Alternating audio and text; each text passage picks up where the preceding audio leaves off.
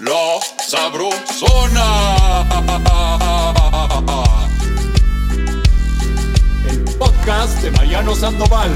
De la cocina a tu bocina. Un episodio cada semana. Sin duda, la pandemia de COVID-19 y las medidas tomadas para evitar su propagación han sido el reto del siglo, sobre todo porque ante la prioridad de preservar la salud y la vida, millones de negocios se han visto afectados. El sector restaurantero es uno de ellos y en esta ocasión nos acompaña el chef y empresario Edgar Núñez para platicar con nosotros cuáles han sido para él los retos y de qué forma considera que la sociedad debe involucrarse en la protección de este gran motor económico.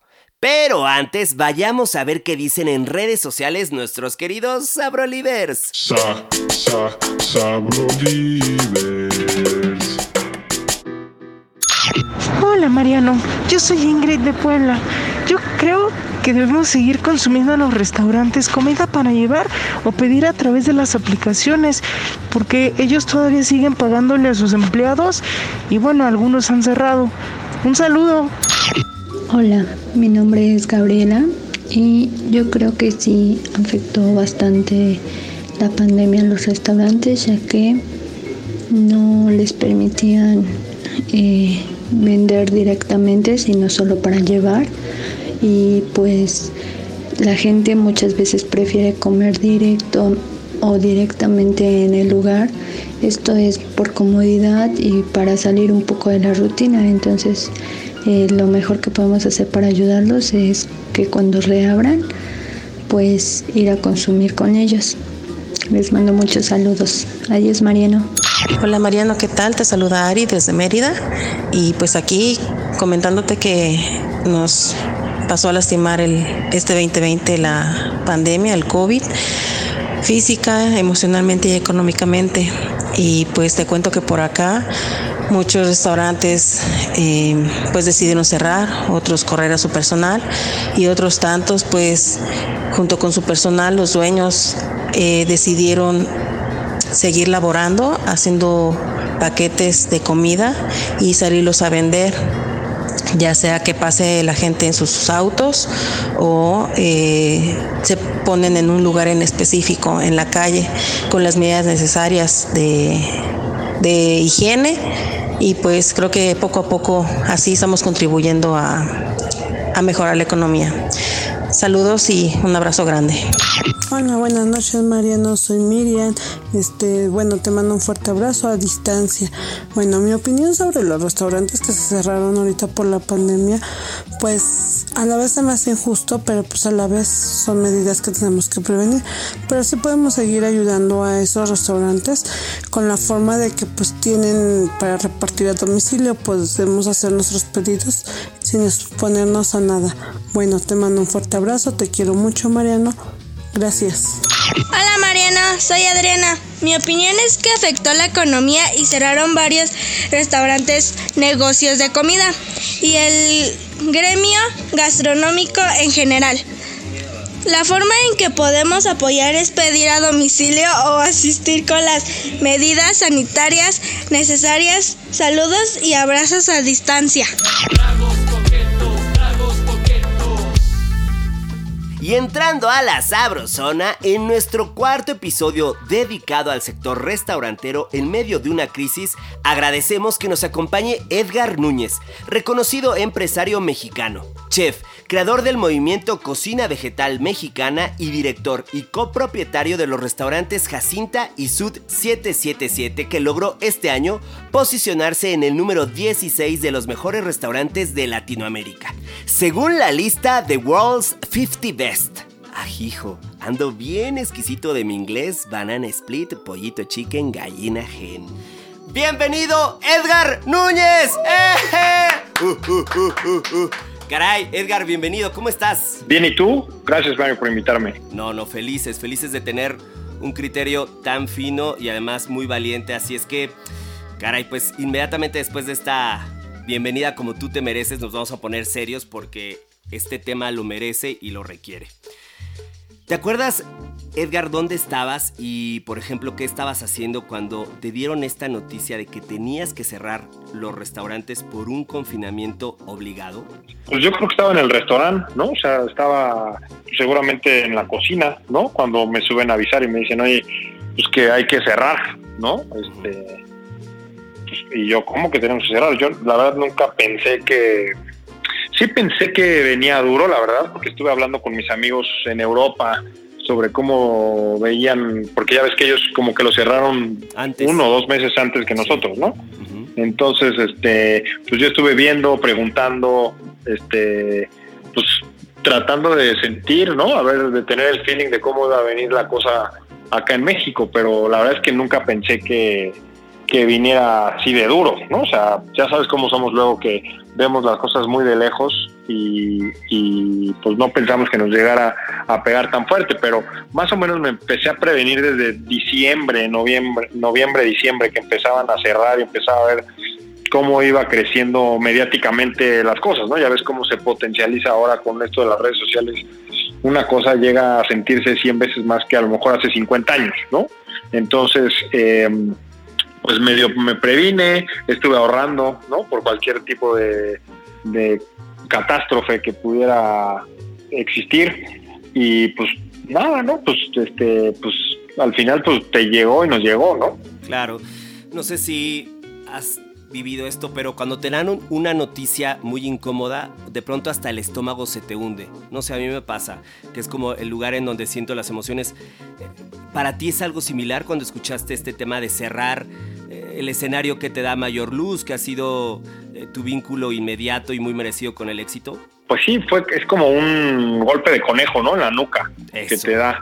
Este a mí me empieza a doler la cabeza y me empiezan a salir ronchas en el cuello y en el pecho, ¿no? Cuando, cuando me dan una cosa, gracias a Dios nunca he tenido pues muchas noticias así tan duras, tan fuertes, ¿no? Este de golpe, ¿no? O sea, bueno, ahora que tengo hijas, pues ya he acabado en las urgencias dos veces, ¿no? Entonces es como esa sensación de, pues de que tu hija se cayó y se pegó, ¿no? O sea, es exactamente lo mismo, sentí exactamente lo mismo. Es una gran analogía porque sin duda, pues la familia duele, ¿no? Sí, las hijas, no sé si tú tengas hijos, pero cuando tienes hijos te vuelves como súper vulnerable, ¿no? Como que antes pues no, las cosas se te resbalaban, ¿no? Pero en el momento en el que tienes hijos te vuelves como súper vulnerable. En el mundo restaurantero seguramente hay varios chats de WhatsApp, ¿no? Donde están eh, tus colegas, tus cuates más cercanos. En el chat fueron platicando sobre esto, compartieron algunas estrategias. Eh, ¿Cómo se vivió desde WhatsApp? Sí, eh, estamos ahí en el WhatsApp, pues varios, ¿no? O sea, muchos de nosotros. Este y pues empezamos a platicar de ahí viene, ahí viene, ahí viene, ahí viene y este y pues no sabemos qué hacer al principio, ¿no? O sea, no sabíamos cómo reaccionar, qué hacer, qué decir.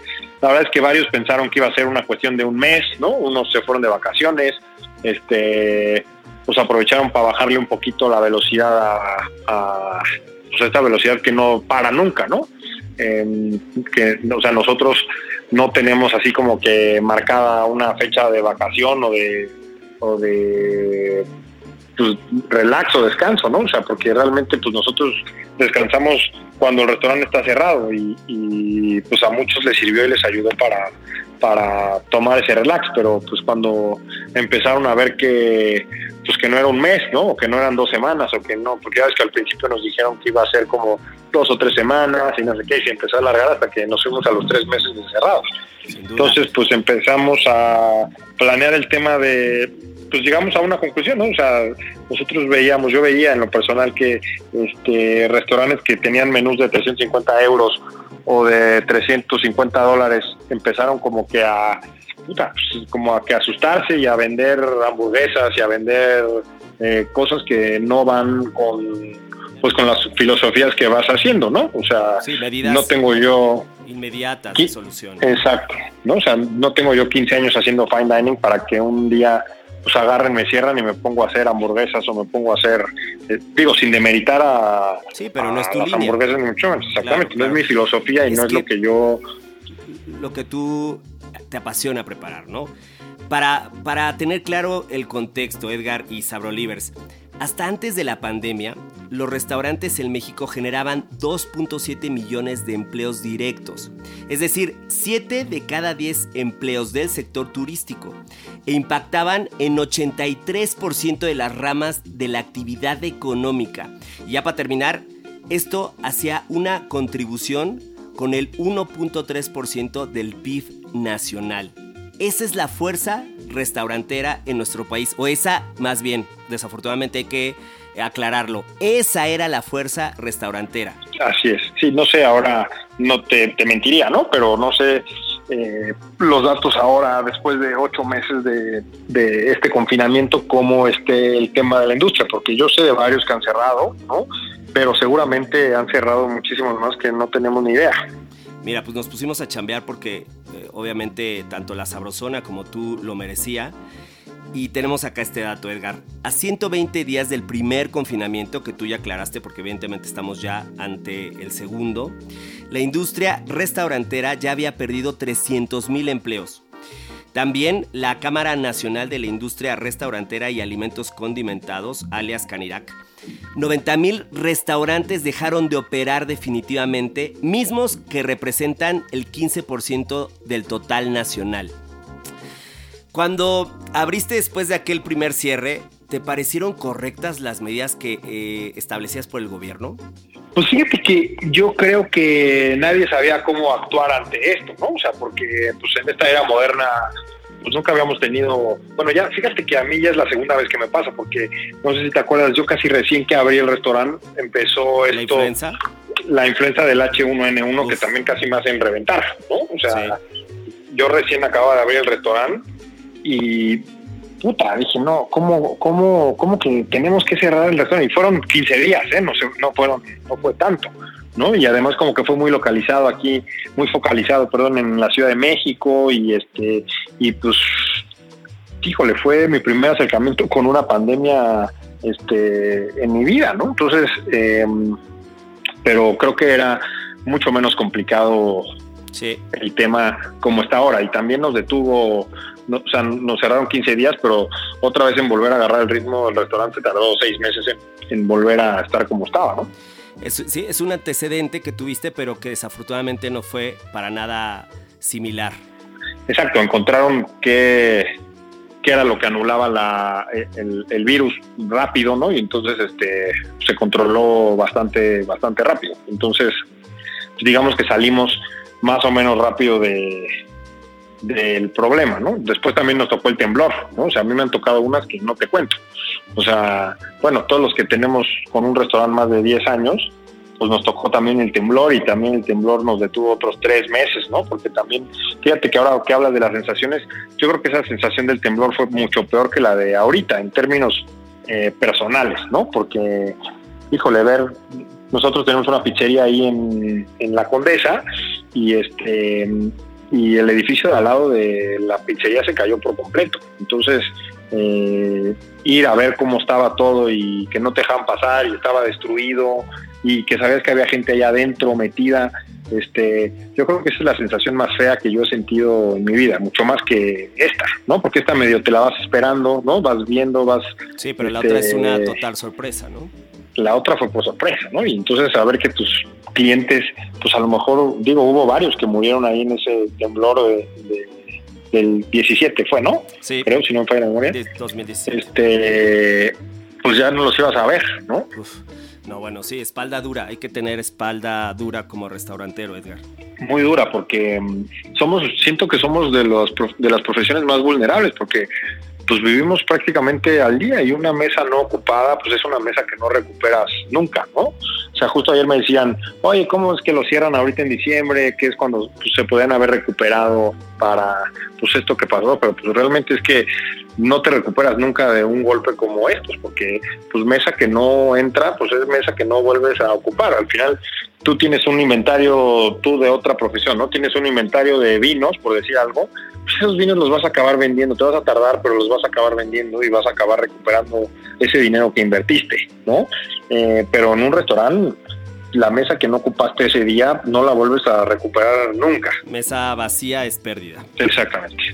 Y recapitulando, a ver, estas determinaciones gubernamentales, eh, como la mesa segura, eh, también estaban estos menús en código QR, las estaciones de control de temperatura, equipamiento de personal, la desinfección constante, entre otras, también fueron inversiones adicionales. Mira, al final del día, pues cuando tienes una enfermedad que tiene pacientes asintomáticos, pues al final se vuelve una medida inútil, ¿no? Porque pues, o sea, alguien con 39 grados de calentura, pues no creo que se pare a ir a comer a tu restaurante, ¿no? O sea, hay cosas que me parecen tontas, ¿no? ¿Qué otra cosa te pareció tonta? Creo que eh, esto es fundamental. Pues lo de los tapetes, disque desinfectantes, ¿no? En las entradas que tampoco sirven de nada, ¿no? Este, al final, pues si el virus lo traes, pues aunque te lo quites de los zapatos, pues no lo vas a, o sea, lo vas a, lo vas a contaminar o lo vas a, sí, lo vas a, transmitir de otras maneras. Lo vas a transmitir, ¿no? Entonces hay como cosas que me parecen, este, pues gastos a lo tonto, ¿no? O sea, yo vi restaurantes que ponían hasta unas cabinas que te desinfectaban por completo, ¿no? Que costaban medio millón de pesos, ¿no? O sea, lo absurdo de lo absurdo, ¿no? Este, y, lo tonto de lo tonto, porque pues si lo traes en la sangre, pues ni modo que con una este cabinita de estas este te desinfectes, ¿no? Al fin, pero al final, pues bueno, entiendo que hay restauranteros que quieren hacer eh, sentir esta sensación de confianza, de seguridad, de, confianza, de seguridad, ¿no? Pero pues al final pues no sirve para nada, ¿no? Y ante ese primer semáforo rojo y estas medidas que, que compartíamos, ¿hubo algún tipo de apoyo por parte del gobierno? No, ¿cómo crees? Para nada. Yo, mira, yo siempre he sabido que en este país estás solo y, pues nada más la ayuda de tus clientes, de tus comensales, de tus socios y de esa gente es la única con la que puedes contar. Nunca vas a contar. Yo en mi vida he recibido apoyo del gobierno con ningún sexenio, eh, con ningún alcalde, con ningún nada de nada durante estos 13 años que tiene el restaurante, ¿no? O sea que ya me la sé, ni la espero, ni la busco, ni la cuestiono, ni la reclamo, porque pues ya sé que no va a pasar. Eso fue por parte del gobierno, pero ya en cortito, ¿recibiste algún tipo de apoyo respecto de plazos en los créditos bancarios o incluso apoyo con tus proveedores? ¿Cómo fue esto? No, gracias a Dios no debemos ni un centavo, ¿no? Este, sí debemos proveedores, pero pues, o sea, ahí vamos pagando poco a poquito conforme, conforme va saliendo, ¿no? Y, y ahorita cuando empezó lo del semáforo rojo, pues realmente, eh, pues pedí a la gente que lleva la administración que no pagaran nada que no utilicemos, ¿no? O sea, me refiero a que pago contra entrega para no tener ningún problema con nadie, ¿no? O sea, no me gusta deber. Yo el whisky que me estoy tomando ahorita ya lo pagué y no, no me gusta deberle a nadie este nada, ¿no? Porque pues al final del día pues también los proveedores este pues viven al día de lo que uno les compra. Claro, y porque también pues ya te la you know que este tema de los restaurantes es incertidumbre, ¿no? Sí, te digo, vivimos al día y vivimos a que una lluvia, así como de esto te lo digo, o un coche mal eh, o un coche mal estacionado o un coche descompuesto en el periférico te afectan la noche el número de comensales que tienes, ¿no? O sea, somos así de vulnerables. Sí, sí, sí, sí, sin duda. Y siguiendo esta línea de tiempo, ahora recordemos el escenario de reapertura, que esa es otra. Capacidad máxima de comensales del 30 al 40% según se tenga o no terraza. Horarios de servicio restringidos, eh, limitaciones en la venta de bebidas alcohólicas. Estas limitaciones, estas restricciones, ¿qué han significado? Pues igual, ¿no? O sea, es, me parece ilógico y también estúpido, ¿no? O sea, pensar que te vas a infectar más con vino que con agua de Jamaica, ¿no? Porque al final pues nosotros somos un restaurante, no somos un bar, ¿no? Entonces, eh, limitar la venta de, bebidas alcohólicas también me pareció pues, bastante ilógico, ¿no? Porque pues hubieran dejado nuestra venta de alcohol, la mayor parte es vino, ¿no? O sea, es raro que alguien venga aquí al restaurante a cubear o a a chupar, ¿no? O sea, la gente viene, come con vino y, eso es lo que hacemos en el restaurante. Y además también en términos de lana, en términos financieros, las bebidas alcohólicas es una de las mayores fuentes de utilidad. Sí, es como el 30% de la venta del restaurante, ¿no? Este, pero fíjate que nosotros como vendemos mucho vino, pues realmente no, no manejamos los márgenes de utilidad que maneja a lo mejor un bar, ¿no? O sea, Mm. tú qué sabes, ¿no? O sea, a un, a un, pues a un trago largo le ganas el, tienes un costo del 20%, ¿no? O sea, a un vino, nosotros que somos bastante amigos del vino, pues la verdad es que nuestro costo del vino es entre el 45 y el 47%, ¿no? O sea, tampoco es este tampoco es tanta la ganancia porque pues en el vino tratamos de que la gente lo consuma y que no sea como un eh, elemento de élite o para cierto grupo de personas. ¿no? Ah, lo han mantenido cercano desde siempre. Así es, sí, siempre, siempre, siempre. Los ingresos con este número de comensales, por ejemplo, Edgar, han resultado suficientes considerando las nuevas disposiciones y además, pues, sin duda el tremendo impacto de los cierres en semáforo rojo. Mira, yo tengo pues dos tipos de negocio, ¿no? El negocio que es que un poquito más de volumen, que por ejemplo comer Jacinta o las pizzas necesitan mayor número de gente Comensales, ajá. por el costo bajo que tiene el ticket promedio, ¿no? O sea, en Jacinta o en las pizzerías es imposible que tú te puedas gastar 50 mil pesos en una mesa, ¿no? O sea, es imposible, ni 5 mil, ¿no? Pero en el sur, pues sí, de repente tienes clientes que se gastan mucha lana entre dos personas, ¿no? Precisamente por esto que hablamos del vino. Entonces, pues, aunque no lo creas, en el SUS, eh, pues teníamos ticket promedios muy altos, ¿no? O sea, porque yo platicaba con la gente y decía, no manches, en estos tres o cuatro meses que estuve encerrado, pues me ahorré dos millones de pesos en salidas a comer, ¿no? O sea, en, en que yo tenía a veces que comer diario con clientes o diario, eh, pues por alguna cosa u otra, pues necesitaba salir a comer, pues me he ahorrado dos millones de pesos en estos cuatro meses que no he salido a comer, ¿no? Entonces, hay este tipo de clientes que tenemos luego en los restaurantes, pues está, aunque no lo creas, pues hay gente que no le pegan este tipo de cosas, al contrario, hay gente que pues sigue su vida normal o a veces este tipo de cosas les benefician en sus negocios mm, en cierta medida, pues no sé, porque tienen este negocios de retail o negocios farmacéuticos o negocios de pues no sé, de entrega, de supers o de cosas que en este tipo de situaciones se ven muy beneficiados. Y qué bueno que haya gente beneficiada en, en, en estas crisis, ¿no? Pero la industria restaurantera perdió esos millones y todos los demás, ¿no? Exactamente, es lo que te digo. O sea, eso, eso, esa entrada de millones, pues, pues ellos se la ahorraron, ¿no? Pero eso no quiere decir que, que se la van a venir a gastar No. ahorita Ese con flujo nosotros, ¿no? se detuvo y como tú lo decías, mesa que no se llenó significa una pérdida para ti y para todos los demás. Para entender todavía más este tema, para llegar a el famoso punto de equilibrio, es decir, Sabrolivers, que tu negocio no gana pero tampoco pierde, según el presidente de la Canirac, se requiere un ingreso del 70% del aforo, a diferencia del 30-40 que definió el gobierno. ¿Cómo lo vives tú esto? ¿Esto aplica para ti?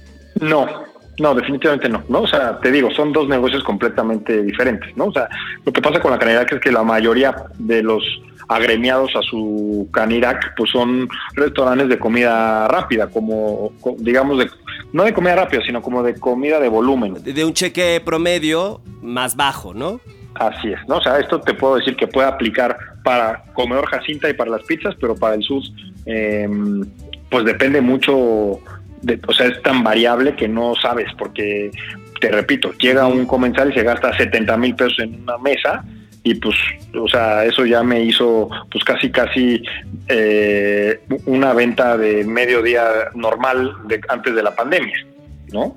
Totalmente, sí, sí, sí. Eh, nos quedamos haciendo la chamba acá en la Sabrosona, Edgar, y encontramos, intentando encontrar bibliografía o textos que dieran alguna solución, y nos encontramos con este estudio y nos encantaría escuchar qué opinas. Según Deloitte, este despacho famosísimo, asegura tener la receta para levantar al sector restaurantero a través de tres aspectos. Uno, generar confianza. Dos, conocer que la velocidad de la recuperación dependerá de la localidad y el sector al que pertenezcan los restaurantes, es decir, formal, mixto o informal. Y por último, tres, invertir en el desarrollo del negocio con una adecuada estrategia financiera. ¿Qué piensas? Bueno, el número tres me parece que es el número uno de cualquier negocio que vayas a emprender en tu vida, ¿no? Ya sea un restaurante o una tienda de chicles, ¿no? Este, me parece bastante lógico eh, eso, ¿no? O sea, yo creo que más es que volvemos al mismo, depende mucho el negocio al que estás enfocado, ¿no? O sea, el fine dining, pues por más estrategia que hagas, este, tienes un nicho de mercado muy chiquitito que es el de la gente que busca experiencias, que eso también afecta mucho a mi tipo de restaurante, pues porque el 70% de los comensales que nosotros teníamos eran extranjeros, ¿no? O sea, extranjeros que buscan... Eh, Una experiencia única en México. Exactamente, ¿no? O sea, que buscan, que, que son, que, que, hay, bueno, hay dos tipos, ¿no? De extranjeros, los que viajan expresamente a comer y los que pues ya están en México y dicen, bueno, vamos a comer a un restaurante de estos de las listas o vamos a, o, o vamos a darnos un gustito o algo así, ¿no? Y luego tenemos el 30% de mexicanos que de ese a lo mejor 30 te puedo decir que a lo mejor 20% de esos comensales son clientes asidos al restaurante y otro 10 pues es gente que viene por primera y única vez al restaurante, ¿no? Entonces, eh, te repito, todo depende el de giro de negocio que, que, que tengas, ¿no? restaurante. Y ya, pues desafortunadamente tú lo, lo adelantabas. El viernes 18 de diciembre, para ser exactos, volvimos al temidísimo semáforo rojo, que implica pues el cierre restaurantero, pero además no nuevamente, sino en la temporada más alta del año. Ahora, ¿cómo viviste este segundo momento? Pues yo, si te soy sincero, pensé que nunca nos iban a volver a cerrar, ¿no? O sea, yo dije, bueno, pues este, pues ya, ya nos cerraron, ya nos detuvieron bastante, pues no creo que nos cierren en estas épocas, ¿no? O sea, me parece también una medida pues, ilógica y tonta, porque al final pues lo que haces es eh, incrementar el número de reuniones en las casas, ¿no? Entonces ese incremento de reuniones en las casas pues que hace que la gente se infecte más, pues porque en, en, afuera de afuera de tu casa no tienes quien controle la temperatura de la gente, no tienes quien les ponga gel a fuerza, no los haces andar en áreas públicas con cubrebocas, eh, no tienes inspecciones de, de las secretarías, de las diferentes secretarías sí, que te pueden ir a ¿no? Entonces, eh, pues me parece, estas, me, o sea, esto de cerrar los restaurantes, me parece, te digo, ilógico, porque los restaurantes al final del día son un, un medio eh, que puede ayudar a contener este tipo de reuniones. Eh, grupales, en, en, en, en, lugares cerrados, ¿no? A diferencia de una terraza que, por ejemplo, según los expertos, ha sido definida como de los lugares menos peligrosos porque está justo al aire libre.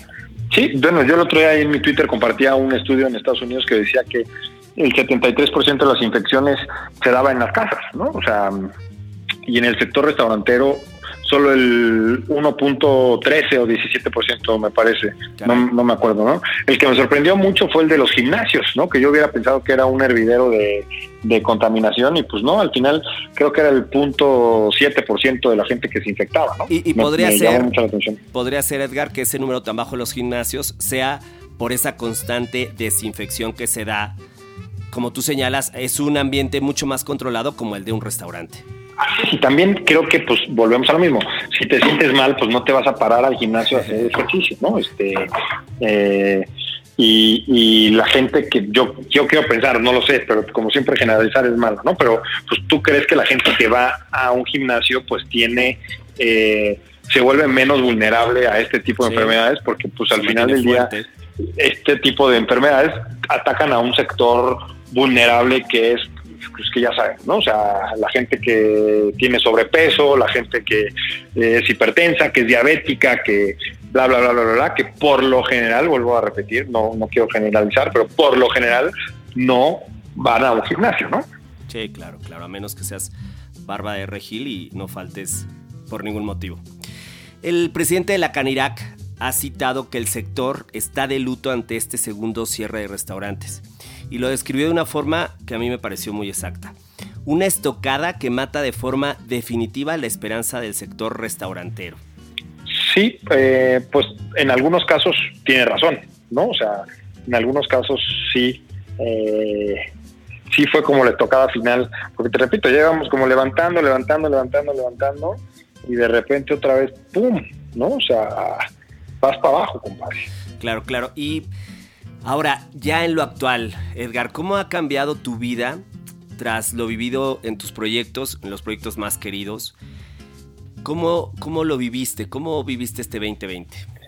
Pues me, tuve que adaptar, ¿no? O sea, me tuve que adaptar al tema del delivery, ¿no? Del pick-up, de tener que diseñar comida que pudiera viajar y que se pudiera terminar en las casas, ¿no? Porque yo siempre he sido un convencido, yo después de 20 años de trabajar en los restaurantes, o sea, tengo entendidísimo que la comida no viaja, ¿no? O sea, toda la comida que viaja, las pizzas que pides en tu casa, pues tienen algún aditamento o alguna tecnología o una ingeniería en alimentos que hace que la pizza, el queso se te derrita después de 40 minutos que hicieron la pizza, ¿no? O sea, ahí tiene chocho o tiene alguna cosa eh, extraordinaria, ¿no? adicional a, a, lo no natural que tratamos de hacer nosotros en el restaurante, ¿no? Entonces, nosotros tuvimos que hacer un, un tipo de comida para entregar, pues que no fuera de que la abres y te la comes, ¿no? O sea, tenías que darle un poquito de, de trabajito en tu casa antes de podértela comer, como creo que así debería de ser la comida que pides a domicilio, ¿no? Entonces, pues empezamos a diseñar comida que... Que, se terminara en casa. Exactamente, que, que, y que además también, fíjate que ayudar un poquito a esta ansiedad que mucha gente estuvo sufriendo, porque pues, pues por más que tengas tu vida resuelta o tu trabajo seguro desde casa, pues el primer mes está chido, ¿no? Pero ya después eh, del segundo mes, pues eh, este, empiezan los problemas con tu mujer, con tus hijos, con tu tal, porque pues tu casa no está adaptada para que hagas el home office como todo el mundo este, está haciendo ahora, ¿no? O sea, tú no entraste a trabajar a Google en Copenhague para que tuvieras este esta idea de que pues ibas a trabajar en tu casa y pues ya sabes que vas a trabajar en tu casa y diseñas tu casa y tus tiempos y tus horarios en, en función a, tu trabajo que tienes que entregar, ¿no? Pero aquí fue de a fuerza, se meten todos a su casa y, y, a ver cómo le haces y a ver cómo te las ingenias, pero pues a mí me tienes que dar este trabajo en ese tiempo y en esa forma y en esa manera, ¿no? Entonces, eh, pues también creo que esta manera que hicimos para llegar, para hacer llegar la comida, pues fue eh, una manera también de aliviar a la gente y de sacar un poquito de lo habitual. Sí, entretenerse. Lo que estaba acostumbrado. Encontrar una, una experiencia, como tú decías, pero ahora que se vive en casa, no en el restaurante, no en el sud, no en Jacinta. Y, Así es. caray, después de, de todo esto, ¿habría un aprendizaje, habría alguna enseñanza a ti como restaurantero, como chef? Pues no sé si enseñanza, pero bueno, me enseñó que gastaba muchas cosas a lo tonto, ¿no? Porque cuando yo empiezo a apretar, o sea, a lo tonto y no, ¿no? O sea, que, que, hombre, que no son tan indispensables o que a lo mejor lo puedes hacer tú solo, ¿no? Pero, pero sí, aprendí muchas cosas de muchos gastos que no Era necesario. tengo por qué hacerlos, ¿no? Y decidiste que estaban ya totalmente fuera de lugar. ¿Cómo qué? ¿Cómo que, Edgar? ¿Qué podría ser algo que, que ya eh, ya, no requieres en el día a día? Pues las flores, por ejemplo, ¿no? O sea, que me gastaba yo mucho dinero en flores, por ejemplo, ¿no? Porque pues a mí me gusta que se vean, que se vea el restaurante bonito, que se vea, ¿no? Este... además es una belleza.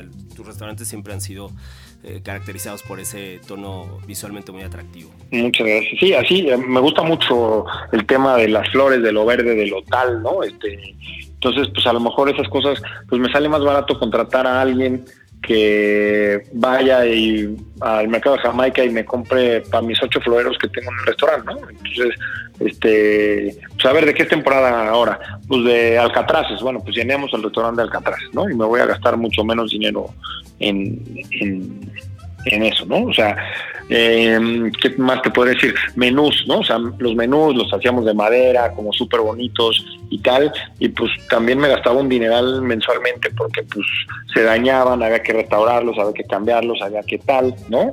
Este, y pues bueno, venga, ¿no? Pero por otro lado también vinieron gastos que no tenía yo contemplados antes en el restaurante, ¿no? O sea, esta cantidad de de desechables, esta cantidad de geles, esta cantidad de guantes, esta cantidad de cubrebocas, este, esta cantidad de desinfectantes, sanitizantes, eh, pues todas esas cosas que ahora se vuelven, o sea, me van a suplir ese gasto de las flores, ahora me lo voy a gastar en todo esto que te digo, ¿no? Sí, sí, sí, sí, sí. sí.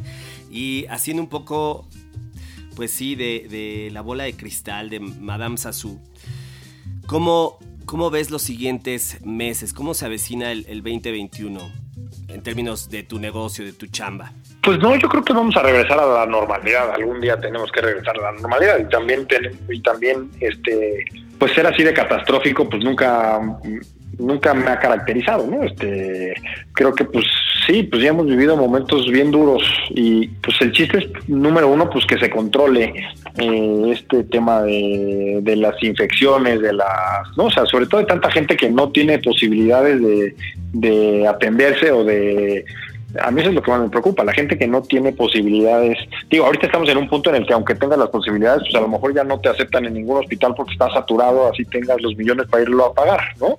Em, pero a mí me preocupa mucho la masa, el grupo de la gente, la clase eh, obrero trabajadora, que es la que hace que, tengamos eh, los negocios que tenemos, ¿no? Porque pues al final gracias a ellos, eh, que son mucho más vulnerables que nosotros, eh, son los que están más en peligro y, pues ellos me preocupan mucho más, me preocupan más mis cocineros, me preocupan más eh, mis meseros, mis stewards, toda esta gente que trabaja y que se tiene que trasladar más de una hora para venir a chambear aquí al restaurante. Esa es la gente que me preocupa a mí al principio, pero pues ahora que lleguen las vacunas y que la gente se empiece a vacunar y que y que haya más control sobre eso, pues yo creo que pues vamos a regresar a como estamos antes, ¿no? O sea, así ha pasado toda la vida, ¿no? O sea, si lees un poquito de historia, pues sí, después de la Segunda Guerra Mundial que estaba, que se murieron 60 millones de personas y que prácticamente eh, Europa estaba destruida,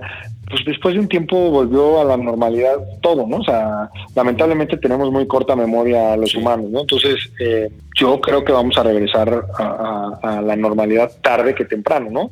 A lo mejor habrá algunos de mis negocios que no, que no sobrevivan, pero pues no pasa nada, ¿no? O sea, ya haremos alguna otra cosa para poder eh, levantarnos de ese golpecito, ¿no?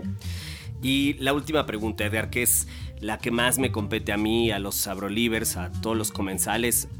¿Qué podríamos hacer como sociedad en apoyo a los restaurantes sin comprometer nuestra salud y la de los demás? ¿Qué podemos hacer?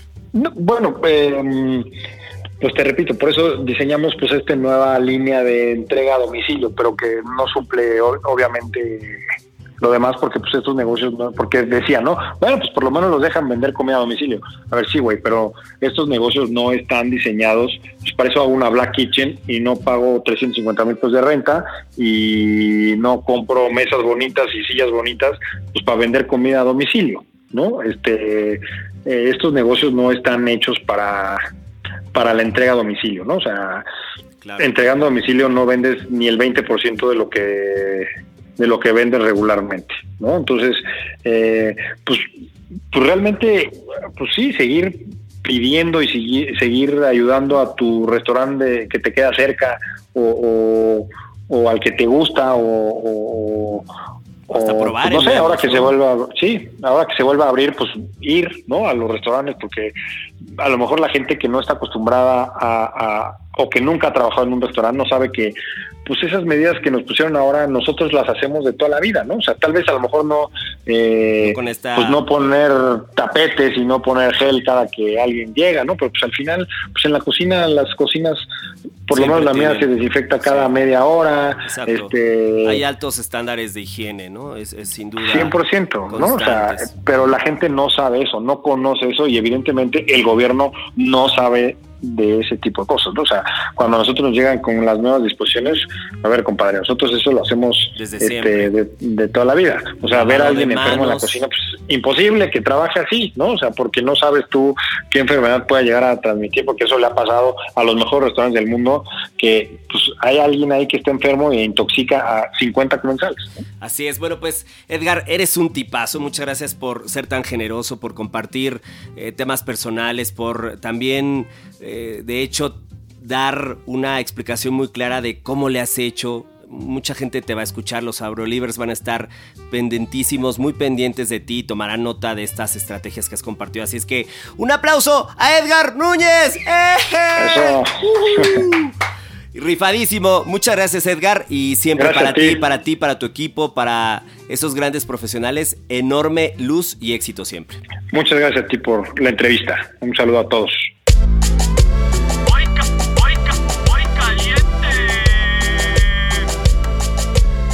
Presentamos chicharrón en salsa verde de la autoría del chef Edgar Núñez, un clásico que pueden encontrar en Comedor Jacinta. Ya nos espera agua caliente saliente del infierno en una cacerola. Al agua patos. Ingredientes. El jefe de jefes. Tomatillo. Bien madurito que sus 10 piezas. La doña de la cocina mexicana. Cebolla. Media pieza. Chiquito papá seductor. Ajo. Sus tres dientes. Picante pero sabroso. Chile. Serrano, dos piezas. Aroma de México, legado de, nuestros héroes. Epazote. Que sus dos ramitas. Requisitos legales del sabor. Sal y pimienta. Y ahora sí, que empiece el pachangón en la licuadora. ¡A licuar! Eh, eh, eh. Ah, mientras tanto en Ciudad Gótica la cacerola rugiendo de caliente. Y la acompañamos con la siempre sensual manteca de cerdo. Aromáticos por excelencia. Cebolla. Un cuartito. Y ajo. Un dientecillo. ¿Hacemos magia? Agregamos que su salsa verde recién licuadita. Al primer avistamiento de burbuja. ¡Violenta! Viene el anfitrión. Y no me refiero a mi carnalito el Edgar Núñez, sino al chicharrón. Lo consentimos con su calorcito hasta suavizarlo. Por último, probamos y en caso necesario tonificamos sazón y textura. Ya te, te vas. La caminera. Y para despedirnos, la caminera de hoy se la sirvo agitada y no revuelta, como le gusta al James Bond. Nuestro siguiente episodio de La Sabrosona está dedicado al cine y la gastronomía, para que nos vayan compartiendo en nuestras redes sociales sus movies nominadas a la Popcorn de Oro al mejor momento gastronómico. Porque el sabor de una vida de película se comparte de la cocina a tu bocina. Y esto fue La Sabrosona. De la cocina a tu bocina.